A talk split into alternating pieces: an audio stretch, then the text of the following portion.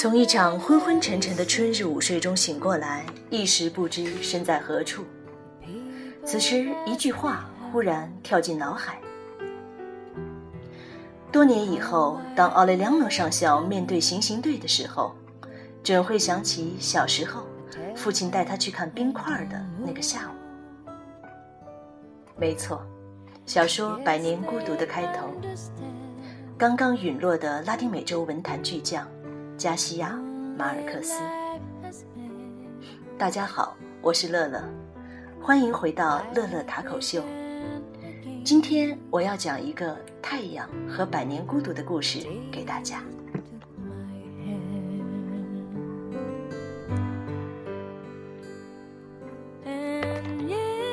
加西亚·马尔克斯出生在一九二七年三月六日。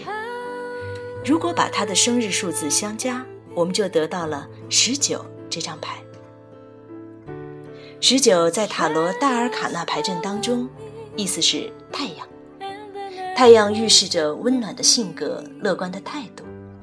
这位老人总是那么慈祥、笑呵呵的，而紧锁的眉头又好像在告诉我们，他无时无刻不在思考着问题。十九这张牌又可以拆解成一和九。一是魔术师，他非常善于交流，尤其善于文字交流。九是隐士，他十分喜欢读书，十分注意精神层次的修为。而一加上九，我们又得到了另外一张神奇的牌——十，命运之轮。在塔罗的性格算法当中，命运之轮代表的是创造力，不是吗？加西亚·马尔克斯正是这样一位拥有着亲和力、创造力和善于用笔尖儿跟我们交流的老人。感谢他带给我们百年孤独。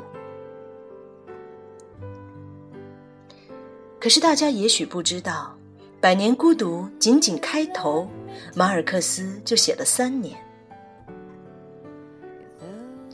一九六一年的七月二日。海明威把猎枪顶在自己下巴上，扣响了扳机，他解脱了。同一天，三十四岁的加西亚·马尔克斯在要么写和要么死之间挣扎了许久。他没有端起猎枪，还好，他决定去墨西哥寻找一束光明，一道缝隙。他的好友作家阿尔瓦罗·穆迪斯背着一大包书不请自至。从这一堆书当中，穆迪斯抽出最单薄、最没有分量的一本，扔给马尔克斯。马尔克斯，别郁闷了，读读这玩意儿，学学。穆迪斯说道：“这是一本什么样的书呢？那就是。”佩德罗·巴勒莫，作者是胡安·鲁尔夫，墨西哥作家。此前，马尔克斯从未读过他的书，甚至从未听过这个名字。可人生的机缘就是这样巧合，对不对？某一次邂逅，某一次回眸，读到的某本书，听到的某把声音，可以在一瞬间改变你整个人生。读完这个陌生人写的区区三百页的小书之后，马尔克斯感到，他找到了那条缝隙，那道亮光。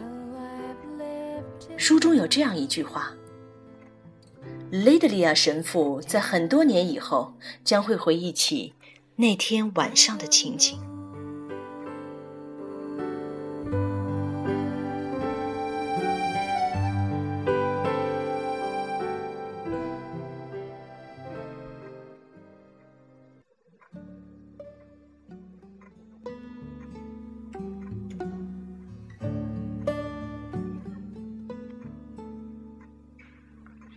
我们可以想象当时马尔克斯经历了什么。他一定瞬间变得通体透明，内脏清晰可辨，血管内湍流汹涌，胸腔里汩汩有声。他一定白日飞升了，他一定有一种邂逅了心爱女孩的感觉，而他一定又有了一种大自在的感觉。于是，另外一句话跳进他的脑海。多年以后，当奥雷良诺上校面对行刑队的时候，他准会想起小时候父亲带他去看冰块的那个下午。多年以后，许多人都称赞这开头的无与伦比，却不知道这是一位大师向另一位前辈大师的致敬。在这之前，《百年孤独》的故事在马尔克斯的脑海里已经酝酿了十五载，冲撞良久，苦无出口，而这个出口就是完美的开头。这个开头他写了三年，假如把每个开头都变成千字。也有一本书的厚度了。从那以后，马尔克斯再也没法阅读其他人的作品。我觉得他们不够分量。佩德罗·巴纳莫与我，像索福克勒斯的《俄狄浦斯王》一样浩瀚，虽然它只有三百页。谁是你生命中的灵光乍现呢？谁是你的命运之子呢？阳光总在风雨后。各位亲爱的，你们度过了怎样一个周一呢？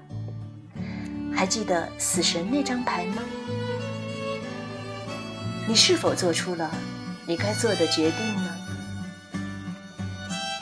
希望这一周其余的日子，你会遇到你的太阳，你会遇到你那道缝隙，遇到你那束光亮。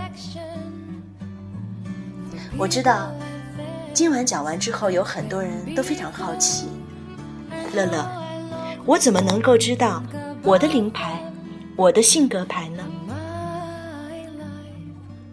很简单，今天回复“孤独”两个字，到乐乐塔口秀公共微信“乐乐塔口秀”，你就知道了。欢迎来问乐乐。大家晚安。